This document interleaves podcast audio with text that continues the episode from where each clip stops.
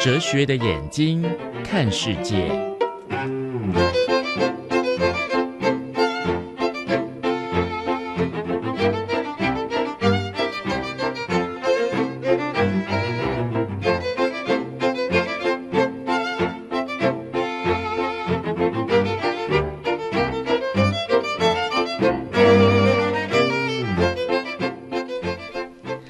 欢迎您回来第二个小时的生活 in design 教育电台，礼拜一到礼拜五早上九点开始哦。今天是礼拜五，两个小时的时间，在呃新闻过后呢，也欢迎您回来第二个小时。我们在新的年度，在礼拜五第二个小时进行的哲学的眼睛看世界。那我们也从这个单元当中呢，能够呃透过。呃，哲学的思考方式来看世界上发生的事情，哈，啊，或者是说呢，从在如何在看国与国，或是看某一个呃国际上的事件当中去思考出站在我们的角色可以怎么样来想这件事情，这跟我们本身又有什么样的关联？哈，那今天在单元当中呢，我们要讨论的话题哦，其实如果从这个名字的话，你可能会听起来觉得，哎，蛮像我们在环保的单元里面会谈的。那事实上呢，我们今年在环保的单元里面，其实也谈过这个事情哈，那我们要看呢，其实这应该是嗯、去年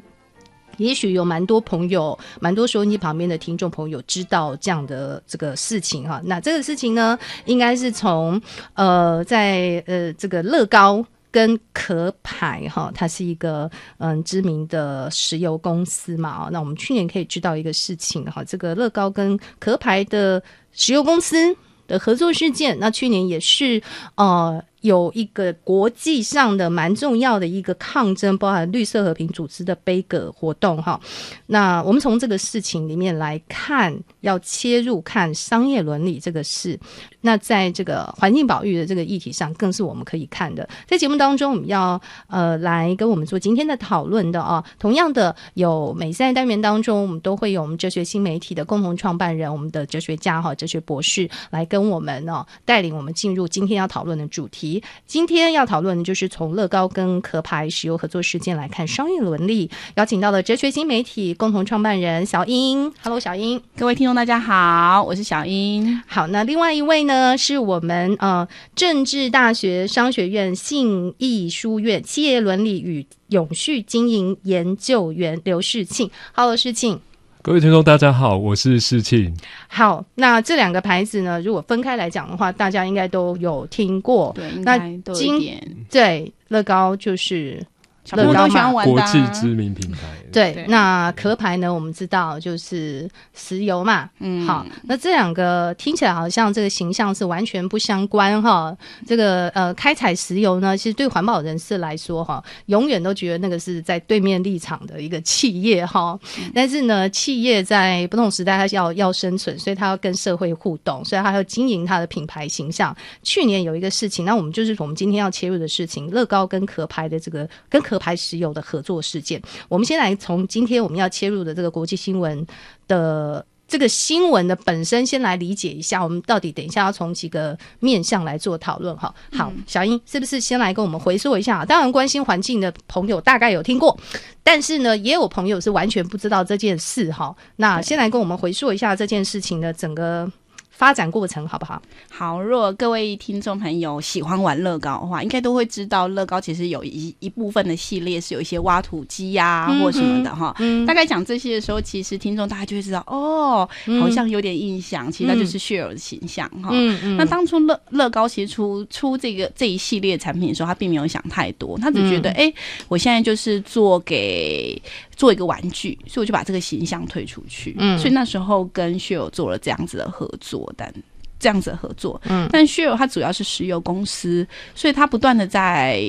为他公司的发展上面去扩张他自己应该有可能发展的领域。那他看到了就是北极石油这一块这样子，哈、嗯嗯，好，那可是问题就来了哈，北极石油的开采，其实在多方面来说，其实特别是环保联。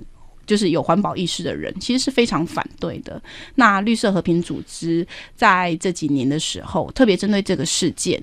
对壳牌公司提出蛮强烈的质疑或抗议。他不管是拍广告或什么，都在这方面有点像是指出，就是石油开采的不 OK 这件事情，这样子。嗯、好，他提出这件事情的时候，哎，间接的让乐高这个公司去思考说，哎，我是不是应该在除了卖玩具之外，我是不是应该也也要做一些正面教育宣导的东西？如果我跟壳牌公司合作，而这个公司其实表现出来的形象是不 OK 的话，嗯、那是不是怎样怎样？嗯，OK，这大概去年的时候，其实。发生的大概就是这样子的事件。那我们希望可以透过从这样子的这个新闻的后续发展，然后来看说这三方面：乐高，还有血友壳牌石油，然后还有绿色绿色和平组织这三方面三个立场。来看有关于商业经营模式的话，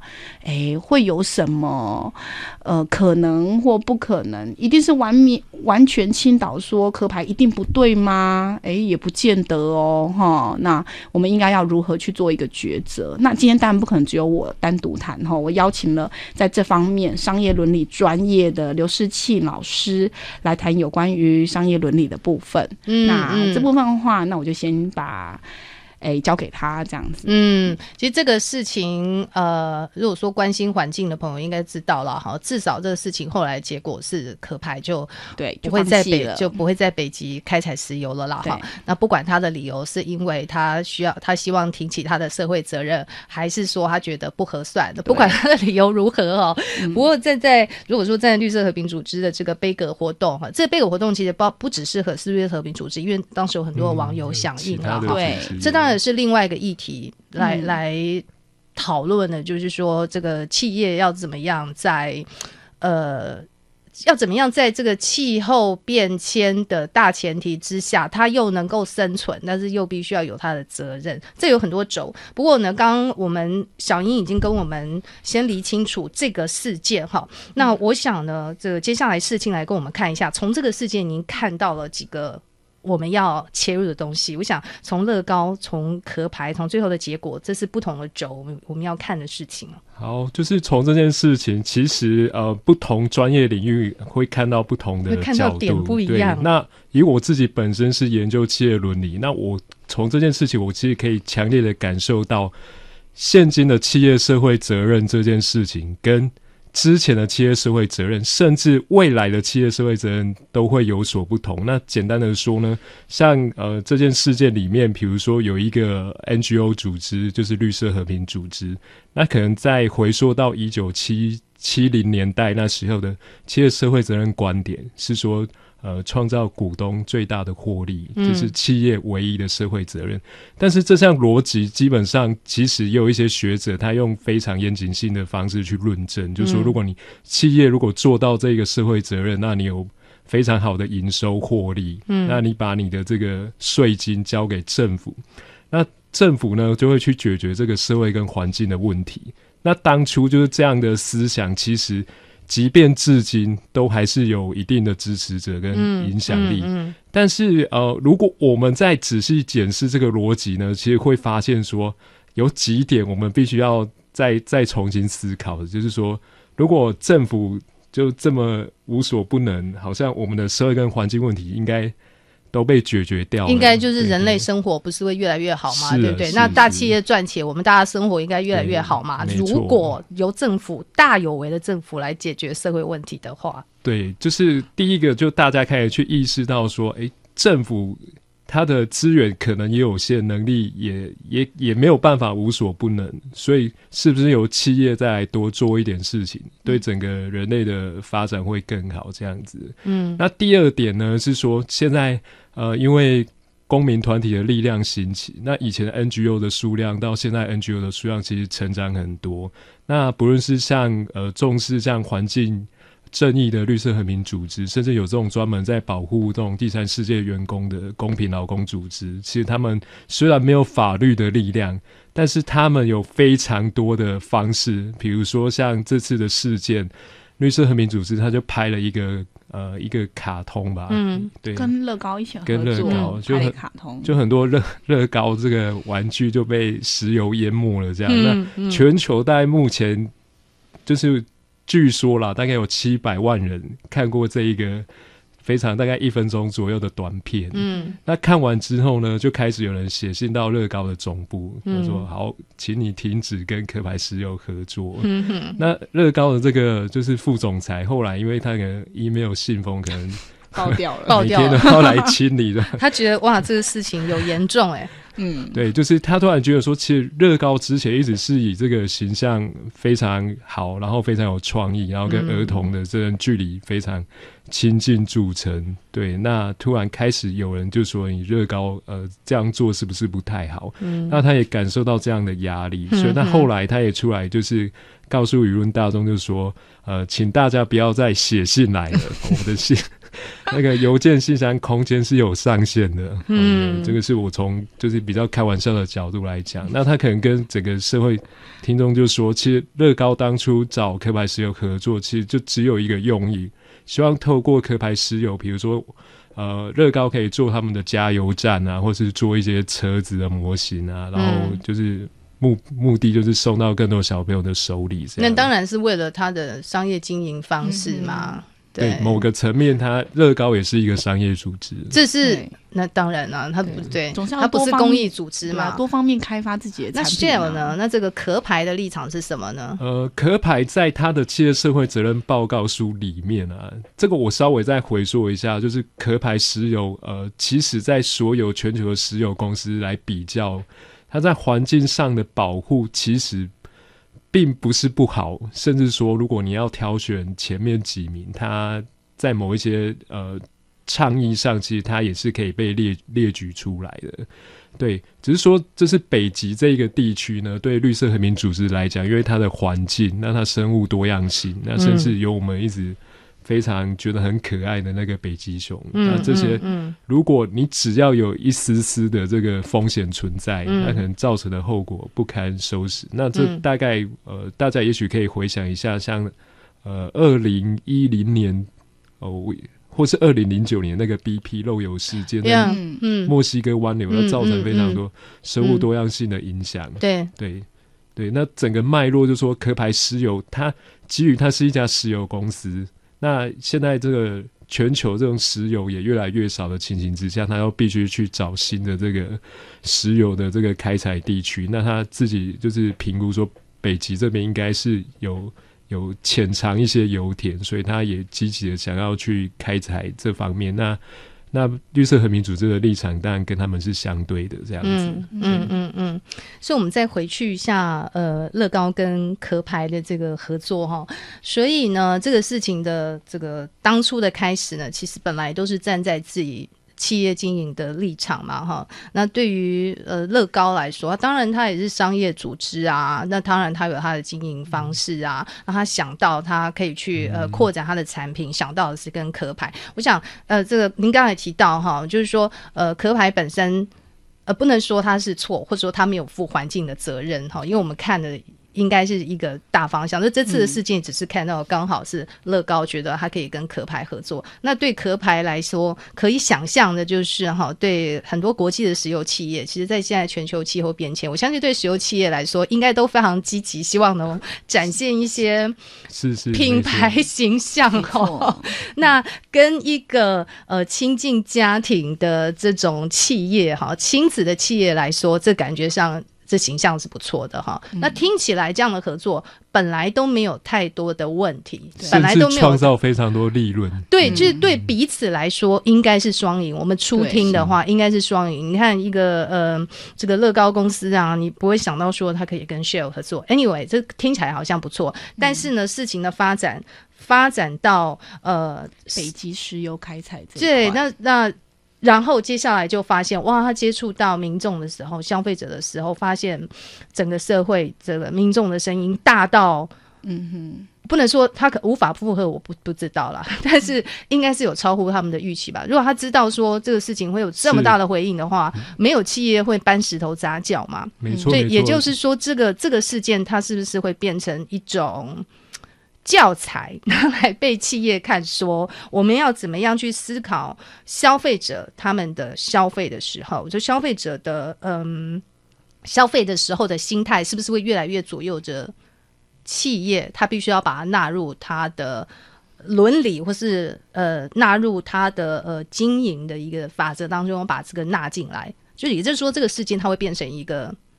教材，我觉得当然会，因为呃，往后比如说像现在事情有个稍微定案，比如说科牌决定他们终止对于北极开发暂暂且终止北极开发这件事情，那好像这件事情到这边好像有一个稍微的逗点，好了，还不敢讲说是一个句点。那如果当它是一个完整性的时候，比如说有头有尾有后面的时候，当然很自然的可能未来会成为一个范例这样子哈。嗯，那我觉得其实透过这个。是件蛮开心的，是因为我觉得看到这么多人，嗯、呃，可能因为北极石油开发这件事情，激起了大家对于哎什么叫做好的企业这件事情开始重新去思考的时候，产生出来了蛮大的反弹，或是发发生这件事情，嗯、让我们看到说，其实大家哎对于现在的环境的关怀，不单单只是停留在简单的认知上面，甚至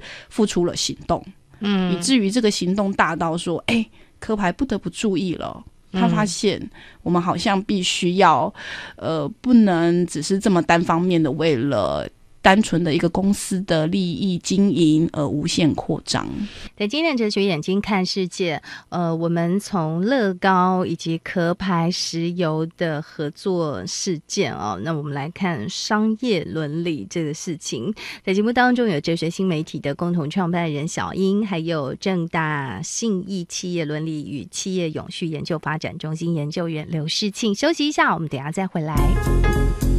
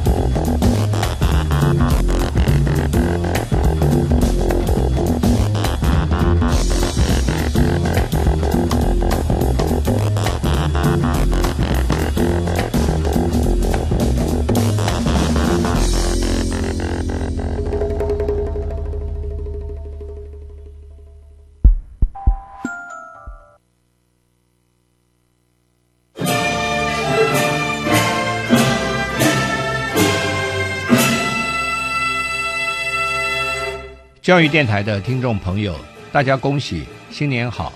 我是教育部长吴思华。新的一年里，教育部将持续推动教育创新，落实十二年国教、偏乡教育创新发展，技职再造、创意创新、高教创新转型、青年学生全球移动力及青年学者养成等教育创新方案，将培育优质创新人才，提升国际竞争力。希望得到大家的支持，在此祝福大家猴年新春吉祥，万事如意，健康快乐，阖家平安。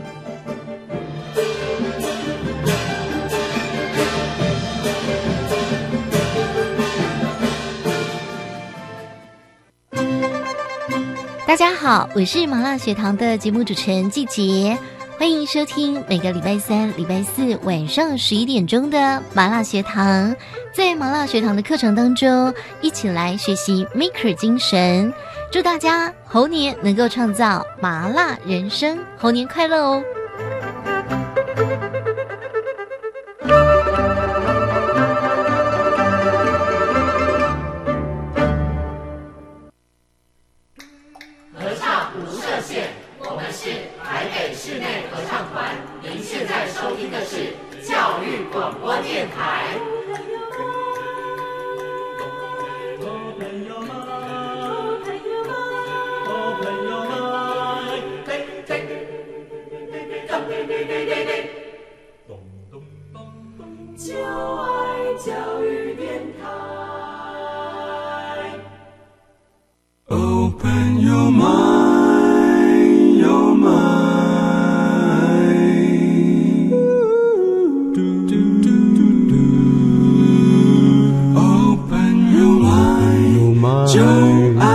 各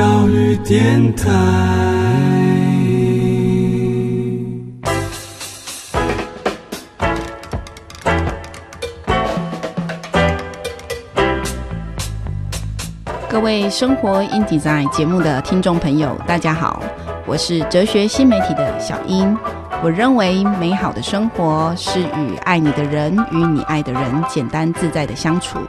生活 in Design 提供了我所有美好生活的想象。周一到周五早上九点，生活 in Design 很高兴推荐给大家。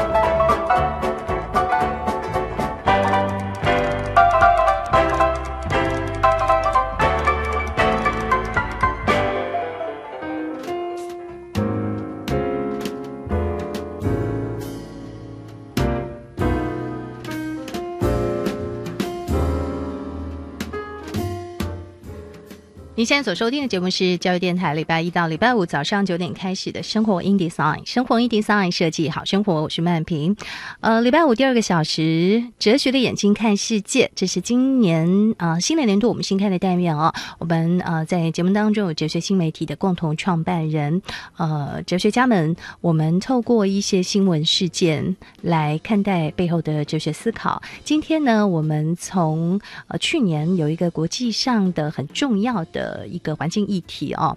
嗯，也就是呃，绿色和平组织呃关注，呃，同时呢，也有很多全世界的网友哦在呼吁声援一件事情，那就是呃，这个壳牌石油。嗯，原本打算要在北极开采石油啊，呃，这个事件呢，我们从后之后落幕呢，当然看到了这项开采计划哈，壳牌石油宣布要暂停了哦。不过呢，我们来从呃，在这个事件的当时，其实壳牌石油跟乐高之间的企业合作哦，那么从这个事件当中，我们也看到呃，企业要怎么样嗯，将商业伦理。呃，来在商业的这个公司经营的时候，来自于策略当中哦。消费者的力量在商业经营的这个模式当中占着什么样的地位呢？今天在节目当中有我们哲学新媒体的共同创办人小英。那么另外呢，我们今天在节目当中还邀请到正大信义企业伦理与企业永续研究发展中心的研究员刘世庆，跟我们来观察这个事情。Thank you.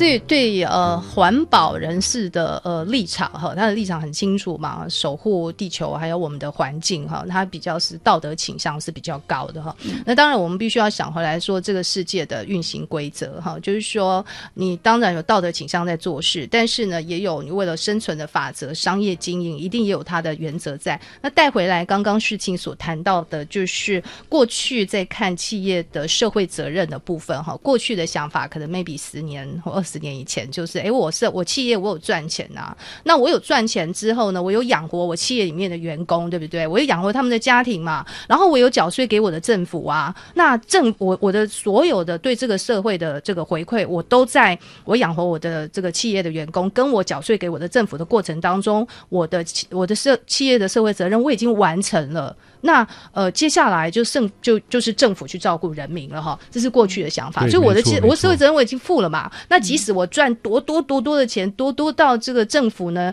，maybe 所有的这个收入都是从我的企业来的。那 baby 我的我我企业里面的员工都比别人要有钱很多，但是我 OK，我没有亏欠这个社会。但是近十年的。但是我们这样讲好了啦，先不要说近十年社会责任是如何，我们来看一下，那为什么这样的思考在近十年它会受到一些质疑？质疑，那这个部分事情可不可以跟我们分析一下？好，就是像。呃，企业追求股东最大利益，那像呃曼平安所提到的那个观点哦，其实现在多多少少还是有人这么支持。理理论上来说也没有错嘛。你看我的企业里面，如果有好几有万人的话，我养活那么多家庭，你说我有我们他们是靠我的企业，他们才有工作的呀，是不是？那我已经有照顾社会了。对，那但是因为近几年，因为像全球化的趋势，然后像环境气候变迁，然后环境问题，然后因为这个全球化造成企业的利害关系人越来越多。那简单的说呢，像以前如果说企业它营运的时候，也许它可能只是在一个国家里面，它牵涉到利害关系可能没有那么庞大。那现今在全球化。呃，举例来讲，像全球最大的企业就是那个沃尔玛，在美国的，它的员工人数就几乎是上百万这样的。嗯嗯。所以，如果他今天做了一个对员工可能比较不友善的策略，那你可以想象，他就如同政府做了一个策略，可能对。对他的公民并没有那么友善，那可能会造成一个很大的影响。嗯，那甚至像那种呃，在二零零一零二美国那时候，华尔街发生非常多的商业呃事件，像安隆案这样，嗯，那都造成非常多的家庭，然后受到一些呃损害。就说有些职员可能在这家公司工作了二十年，那最后可能没有拿到退休金。嗯嗯，对，那都突然就是意识到说，哎，其实。企业它的力量这么大，它的员工这么多，影响力那么大，那它应该要扩张它的社会责任，然后应该要，嗯、然后在呃以前可能只要想到 finance 就是财务管理，嗯、那现在可能可能要走一个叫做所谓的 triple bottom line，所谓的环境、经济、社会三重极限一起发展，这样，因为如果你有一个面向。没有做好这家企业所在的环呃所在的社会就很难永续。那那如果这个社会不永续，这家企业就很难营运。就比如说，如果你这家企业是在一个战乱的环境里面，你可能每天早上卖完东西。那晚上你可能就准备呃，这个要去清地雷啊，嗯、就是说你可能会有一些额外的成本。嗯，那除非你是卖武器的，嗯、对。那一般的企业说，在这种动荡的环境之下，嗯、它其实也很难营运。所以，如果整个客观环境不永续，嗯、那企业即便它提供的服务或是提供的产品再好，也其实呃，在获利那方面也是有充满风险的。嗯嗯。嗯，好，其实我稍微补充一下，就是帮事情说一下，他刚刚其实一直提到有一个关键字，不知道各位听众有没有注意听，就是关于永续这件事情。嗯、永续在企业伦理里面，其实我觉得蛮重要的。那这诶、欸、这几年为什么会，比如说？这十年，像刚刚回到曼平讲，为什么这十年会突然被看中？我觉得也是因为大家突然注意到永续这件事情，把永续放在呃一个企业里面的时候，其实它可以分成三部分的关怀。第一个是它对于社会对外的，这可能是对于政府、媒体或社区这件事情。那我们诶基于就是诶双方互利，那我我可能这样对外的方式，我希望你好，我也好。那再来还有一个是对于关系人的部分，那这个部分它可能会对于股东。顾客或是供应商，嗯，那比如说你也不可能随便，就像刚刚事情讲，你也也不可能随便卖一个东西，然后就不负责任哈、嗯。那我们对顾客可能会有，比如说售后服务，或是更多的之之外的，那可能都包含在我们一个企业永续考量的范围里面。那最后对内的话，那可能是对于员工自己或是工会部分的负责人。那比如说我的工作安全，我一定要顾及。那诶，我工作环境的隐私或劳资纠纷这部分。那所以其实我觉得一个企业它能够在这三方面去顾及的时候，那其实就是对于你呃一个企业永续发展一个好的呃方向。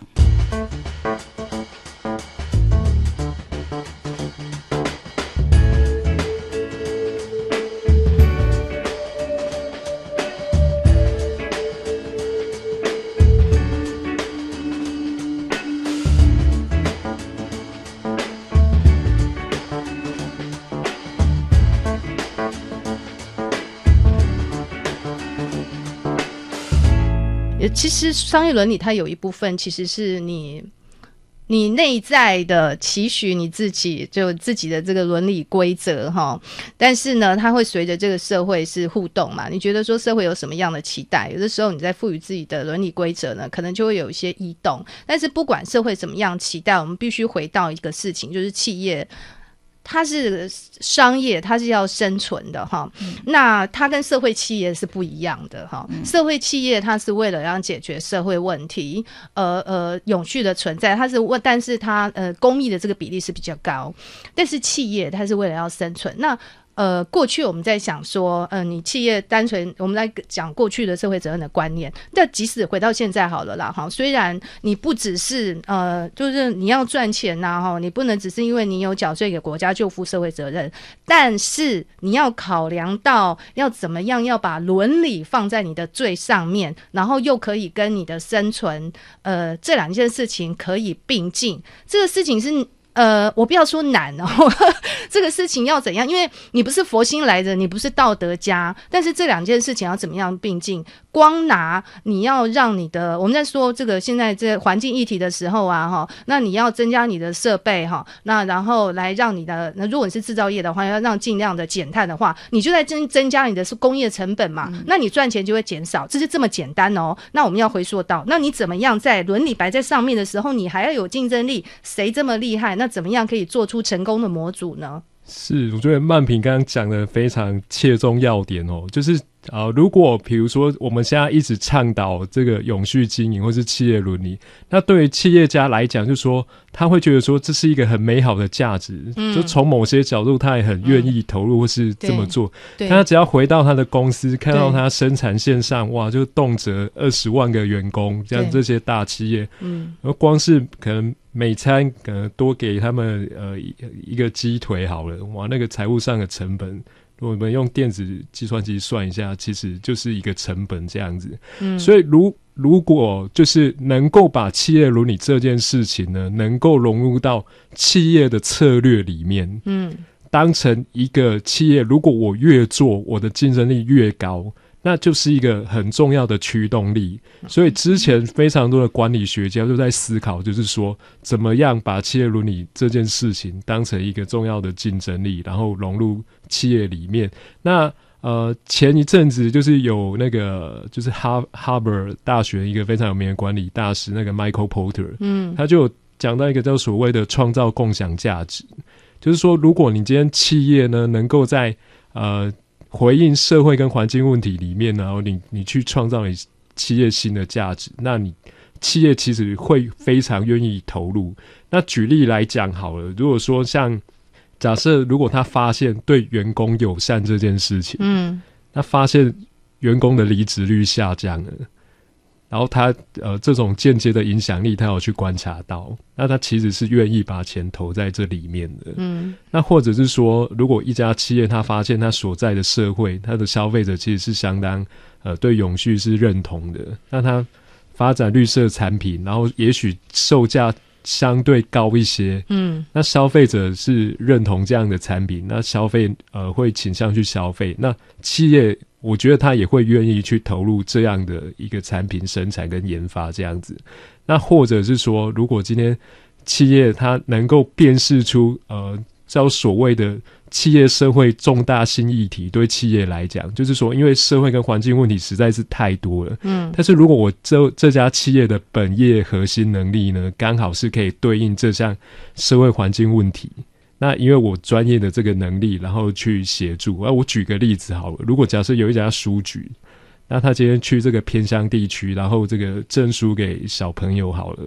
对，那那。刚开始看这外表好像是一个慈善活动，但这个过程里面呢，其实他可能在解决就是当地教育，然后可能可以呃避免太多这个文盲的产生。那以后这些小朋友也许长大，他其实是有阅读能力的。那当他有消费能力的话，其实他很他是很愿意到书局去进行消费的。嗯，那其实某个层面在解决社会问题，嗯，也在培养他未来的消费者。那这样的。情况，如果企业愿意花一段时间去观察，他做哪一类的企业社会责任的这些呃项目，能够为他创造更多的价值。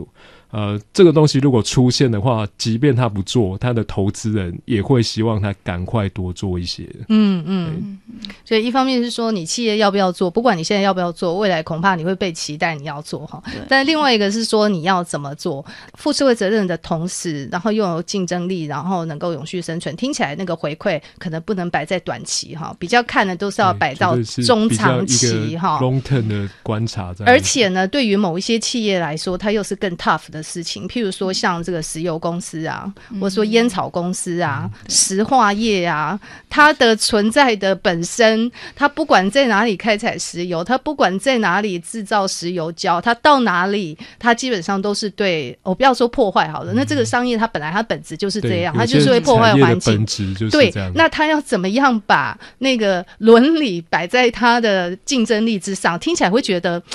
很矛盾，你知道吗？我觉得曼平刚刚提到这些产业其实很有趣。这大概在很久以前，像有一些社会责任投资人，他就列出一些叫所谓的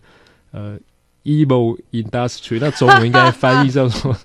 邪恶产业，然后比如说像烟草啊、啊武器啊，就说、啊、就说这些产业本身存在，可能对人类的呃这个发展，其实可能他们觉得比较负面的影响。尤其在近十年吧，你说这些企业就觉得说，嗯、哦，我是邪恶的产业。对，所以他那时候会，比如说，可能也许透过宗教的力量，或是用一些倡议的活动，希望投资人尽量不要去投资这一类的产业。但是呃，我觉得现在如果比如说拉回到，就是说。说像永续这件事情可以提升到企业策略的程度的话，那我觉得可能有一些，也许它是带有争议的产业，它如果能够找到它这一个切入点，当它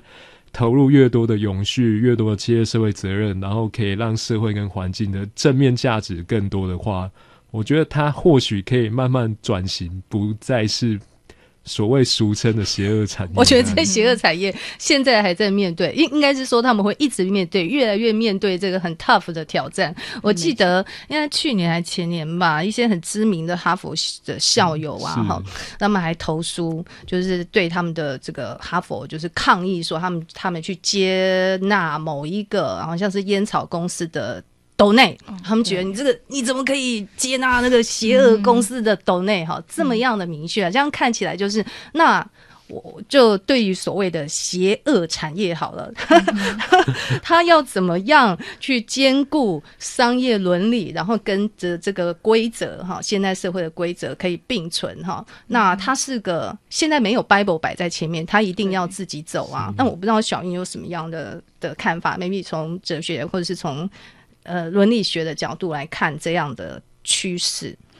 哎、我觉得它必然。就是永续这个概念必然是一个企业必定要重视的一个未来很重要的指标。那刚刚就像我提的，那既然这三就是永续这件事情对于一个企业来说，其实就可以把它变成三方面来理解：对外，还有对关系人跟对内嘛。那伦理在这中间的时候，我觉得像这些邪恶公司，或许切就可以从这三方面作为一个切入点。比如说，我一刚开始可能对于我的呃相关的社区。进行一个友善的改良。OK，那我最少从最小范围开始，那我可能再来就是我对我自己内部员工。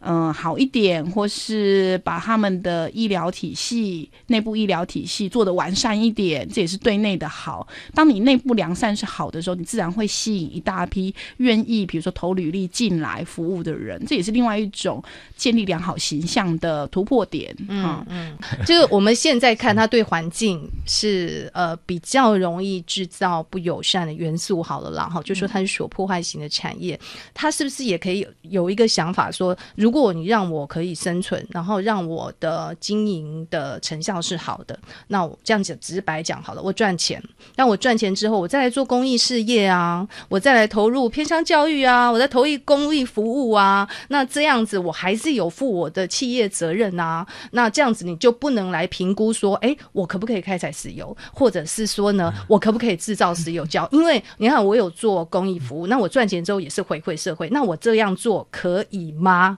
曼平这个问题问得非常好哦，就其实这这个问题，其实呃之前在企业伦理的整个脉络，也很多人提出这样的观点，因为企业营运本来它就要讲生存，没错。那在生存的过程，你说我要对社会跟环境多一些贡献，那势必你要让我存活下来。是，那是不是在这个营运的过程里面，我就可以比如说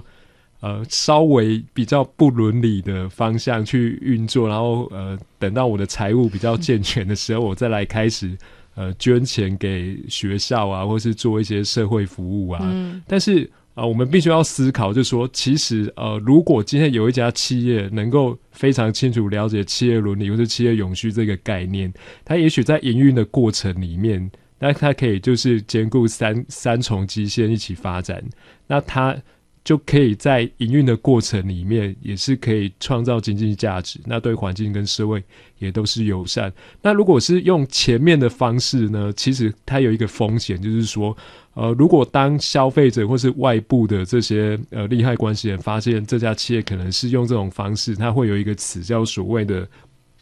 呃 green wash，就是所谓的漂绿。然后他说，哎、嗯嗯欸，你之前其实排放非常多废水，那你后来这个捐款给这个。呃呃，这个保护环境的 就打平了，对，就是好像就有点是采买赎罪券的概念。那在这种 情况之下，其实他对外界利害关系人的信任度其实会下降。那刚刚像子英讲到的那些观点，我想，呃，从整个这个研究的脉络，若企业伦理研究脉络谈起哦，从二零零一年那时候，大概华尔街金融弊案讲企业伦理，那后来讲这个企业社会责任表现跟企业。财务表现的关联，就是说我今天如果在社会表现好，跟我的财务绩效没有关。那到后来，比如说讲企业社会责任、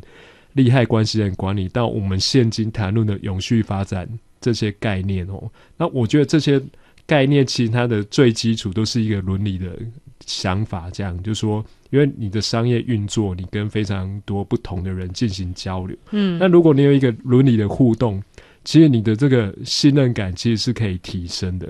那最简单的就是说，如果今天我跟小英谈一笔生意，那我是信任小英这个人，那也许我在跟他合作的过程里面，我不用太多的这个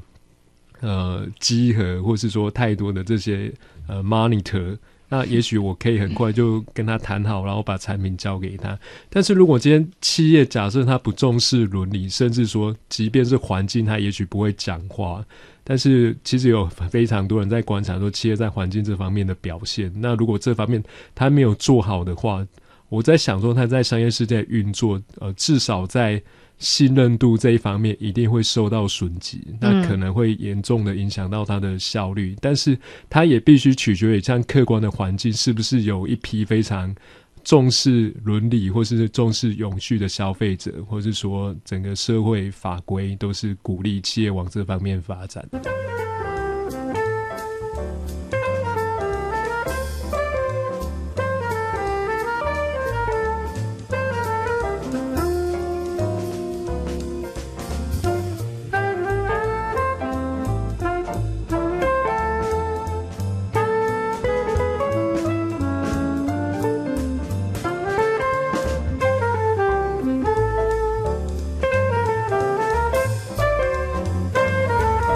好，那我们呃，在今天的呃，从哲学眼睛看世界啊，在节目当中邀请到哲学新媒体的共同创办人小英，还有呃呃正大信义企业伦理与企业永续研究发展中心的研究员哈世庆啊，今天在节目当中，我们从呃。这去年的很重要的事件嘛，哈、嗯，这个壳牌跟乐高哈原本这个合作事件，然后看到后续发展，那这环境人士注意到乐高这北极开采的事件，然后从杯葛事件到这样的合作结束，那我们来看企业要怎么样看呃未来哈企业自持的这个商业伦理啊，嗯、两位是不是最后来跟我们呃从这个主题当中哦，听众们可以做一些什么样的延展思考呢？我认为哈，其实现在普遍大众的呃关于于道德这件事情的程度是被提高的，所以我们才会对于永续这么在意，然后渐渐开始注意到有关于伦理这件事情放在经济模式上面，或是任何模式上面，我们越来越在意这件事情。我觉得它绝对是一个好的面向，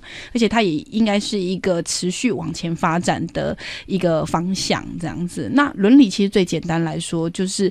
不但自己利己，也利他，然后甚至把利他高放在高于自己之上这样子，那我们当然不可能说无私的奉献哈。那但最少我们可以在这个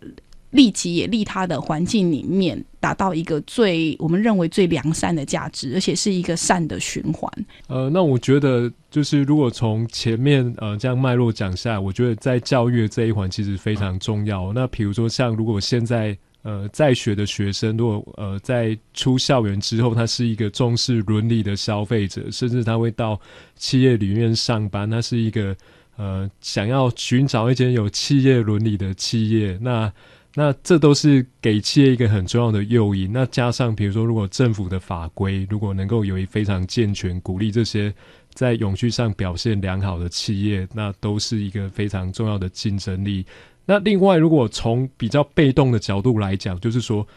即便现在企业不想做永续这件事情，它将来可能要付出的成本也蛮高的，因为加上全球的这种 global mega trend 或是 global risk，就是说都会讲说，呃，可能企业在之前营运造成社会环境的问题，那可能法规都提高了。那你企业如果如果现在还没有想要转型，那只有法规出来。你在转型可能要投入更高的成本，这样子。那我觉得最后就说，在企业内部，就像刚刚聊到，如果企业然后经过非常多的这些投入啊，那或者是说一个 long term 的观观察，发现我的今天企业伦理可以拉到我的策略面，那创造很多价值。那我在想说，呃，这时候你不做。股东都会拿着什么棍棒逼着你做嘛，对不对？就到时候就不是你主动做了哈，即使做了，人家也说你在弥补哈，所以你不如赶快把它放在你的经营思维里面，看看你要怎么做。对对，要怎么样去用你的游戏规则来做哈？因为请你不负责任，终有一天你还是要负这个责任，你必须把它放在你的前面哈。因为听众朋友做的。参考哈，今天的哲学的眼睛看世界进行到这边，也谢谢我们哲学新媒体的共同创办人创办人小英，还有我们呃正大企业信义企业伦理与企业永续研究发展中心的刘世庆研究员，谢谢世庆，谢谢谢谢各位听众。那今天的节目也进行到这边啊，下个礼拜呢，在整个礼拜是农历年期间，生活 in design 同样的会在空中陪伴大家，也会有跟平常比较不一样的内容啊，也祝福听众朋友有愉快的假期，我们下次节目当中空中再会喽。